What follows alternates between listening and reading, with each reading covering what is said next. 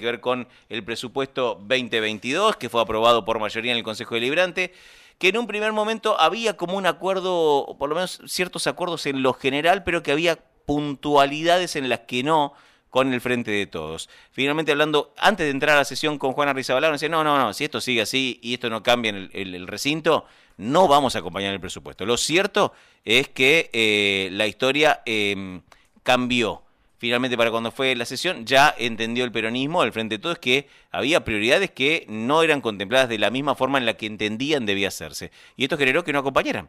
Eh, y entonces, bueno, queremos saber ahora qué es lo que entiende el Frente de Todos que se podría haber hecho y no se va a hacer eh, ahora con el sistema de prioridades que tiene el presupuesto del oficialismo. Para hablar de esto, vamos a estar en contacto, estamos en contacto con Nicolás Carrillo, que era uno de los tipos que por ahí con su cara y atrás estaban las barriadas que reclamaran algo que para muchos es prioritario, por ahí para otros no, que es tener agua.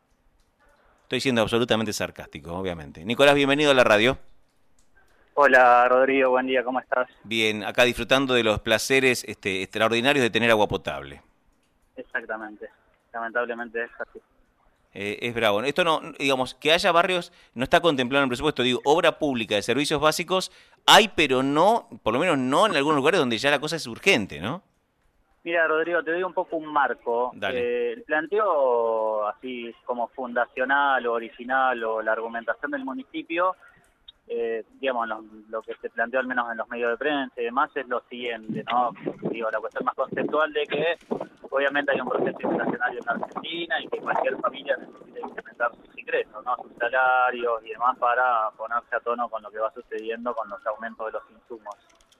Estamos hablando de una inflación de este año de que fue del 50% y tiene lógica que obviamente el Estado, los municipios tengan que incrementar sus partidas para solventar los costos. La cuestión es la siguiente. El presupuesto para el año que viene va a aumentar un 66%, o sea, muy por arriba de la inflación, y eso se va a hacer a costa de la, misma familia, de las familias de Tandil que van a tener que pagar muchas más tasas eh, en principio un 54% de aumento de tasas. Recordemos que tanto en la retributiva de servicios como en las servicios sanitarias hay seis, tasas metidas ahí adentro, la de protección ciudadana, la, red pública vial, eh, el FOS, el Fondo de Obras Sanitarias y demás, ¿sí? la tasa de salud. Sí. O sea, la gente va a tener que pagar mucho más, o sea, además de la inflación que ya tiene, va a tener que pagar mucho más tasas y lo que nos preguntábamos era, digo, bueno, ¿para qué el municipio quiere recaudar todo este dinero? ¿Cuál es el objetivo? Si es para eh, reparar las desigualdades sociales, para resolver lo que falta, para resolver cuentas pendientes en beneficio de la población, eh, bueno, podríamos haber acompañado, porque ya, digamos, estando en desacuerdo con el aumento impositivo, decíamos, bueno, si este dinero va a ir a resolver alguna cuestión pendiente, bueno, quien decide finalmente es el Ejecutivo, que tiene que hacerse cargo de la gestión municipal, pero bueno, cuando vemos las partidas de gastos, eh, digamos, vemos que, no sé, te pongo un ejemplo para que graficarlo, una fuente de agua en la avenida Fleming a metros del country de 10 millones de pesos. Eh, la reparación del castillo morisco por 15 millones de pesos. Eh, un punto de ornamentación, que ornamentación es mejorar plaza por más de 10 millones. ¿sí?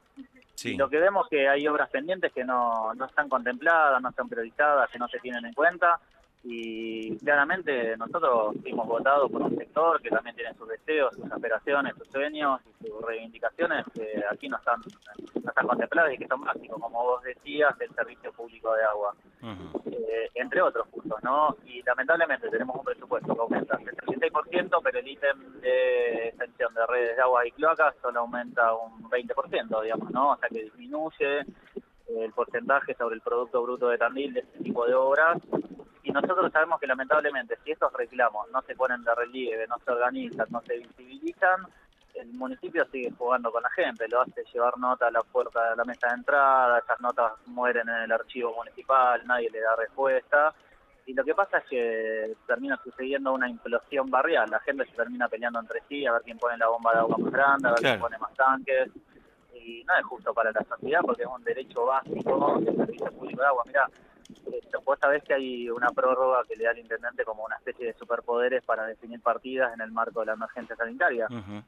Eh, ¿Qué tarea más importante para una emergencia sanitaria que haya agua, no? que los barrios tengan agua, digamos. Eh, estamos hablando de gastos extraordinarios por una emergencia sanitaria y tenemos zonas sin agua. Bueno, es algo básico y no es una invención de nuestra mente ni un delirio, son cosas concretas que creemos y para eso se constituye un consejo y una Cámara de Diputados y Senadores con mayoría de minorías, para que entre la verdad relativa de cada uno nos podamos acercar a una verdad superadora o algo más integral. Y bueno, este punto, como tantos otros que planteábamos, solo alcanzaban el 1,4% del presupuesto, no es que le queríamos modificar el presupuesto al intendente y al ejecutivo. Planteamos mínimos aspectos que decíamos, si el aumento de tasa va a ser más grande, por favor resuelvan esos temas. Pero bueno, vemos una cerrazón muy fuerte ¿no? en, el, en el ejecutivo local que no quiere aceptar nada que no provenga de, sus propias filas eventualmente. eh, y aparte, no sé qué, cómo, cómo, qué opinión tienen ustedes, pero entiendo que un, negociar un 1,4% de un presupuesto hasta podría ser lo políticamente inteligente en este contexto. Más allá de que, por supuesto, uno cuando es gobierno tiene prioridades y por eso las ejerce, porque es gobierno, ¿no? Eso también lo entendemos. El día, bueno, para nosotros son estas, el día que gobiernan ustedes pongan sus prioridades, eso es entendible, ocurrido toda la vida, va a seguir ocurriendo. Pero pareciera que un 1,4% de un presupuesto es charlable, por ahí se podría haber hecho otro tipo de encuentro previo, no sé, una negociación distinta, Nicolás. Mira, nosotros planteamos reuniones previas, las hicimos, le manifestamos nuestras ideas, también yo tengo claro que los problemas de nuestra sociedad, tandilense, argentina, son muchos y que la gente está cansada de la grieta y que no la queremos y que queremos buscar acuerdos. Pero también hay una cuestión concreta, Rodrigo. Te lo digo bien gráfico y específico y terrenal para que se entienda. Nosotros, bueno, en mi caso, como militante mayormente social, ¿no? Y circunstancialmente con una responsabilidad en el Consejo, eh, yo si voto este presupuesto tengo que volver al barrio y decirle a la gente, mira, voté un presupuesto que no te incluye, que no te, que te niega el derecho básico al agua. Eh, no tengo posibilidad de hacer eso, digamos, de traicionar ese sentido tan simple y básico de mi militancia. Mm. Por eso planteamos un aspecto tan pequeño, porque creemos, yo creo verdaderamente que no hay salida para Tandil y para la Argentina sin acuerdo. O sea, sino entre los dos bloques mayoritarios de la Argentina no ponemos puntos básicos para salir adelante, o sea, ningún sector por sí solo puede resolver los problemas que tenemos, digamos, pero bueno, eh, para eso también hay que aceptar puntos mínimos, digamos, y nuestro punto mínimo era el 1,4% del presupuesto, insisto, no le estábamos pidiendo modificar todo, porque hubo un intendente que fue elegido por mayoría, que está legitimado, que ha reconocido, y estamos de acuerdo con eso, ¿sí? Lo que sí vuelvo a insistir, yo no puedo, eh, y pongo ejemplos nomás, ¿no? Para, porque si no sería muy larga la charla, no puedo aceptar que me digas que vamos a gastar 10 millones de pesos en una fuente de agua en Fleming y mucho menos en, llevar agua a los barrios que la necesitan, porque no me parece justo y lo tengo que decir, digamos, ¿no? Porque si no pasa esto, que la gente se termina peleando entre sí y el municipio hace como Poncio Pilato, se lava las manos, mira para otro lado y se siguen agudizando los problemas sociales eh, solamente en función de la ornamentación, de que también sea más lindo, cosa con la que estoy de acuerdo, pero no se puede hacer a costa de quienes más necesitan. Está bien, es entendible.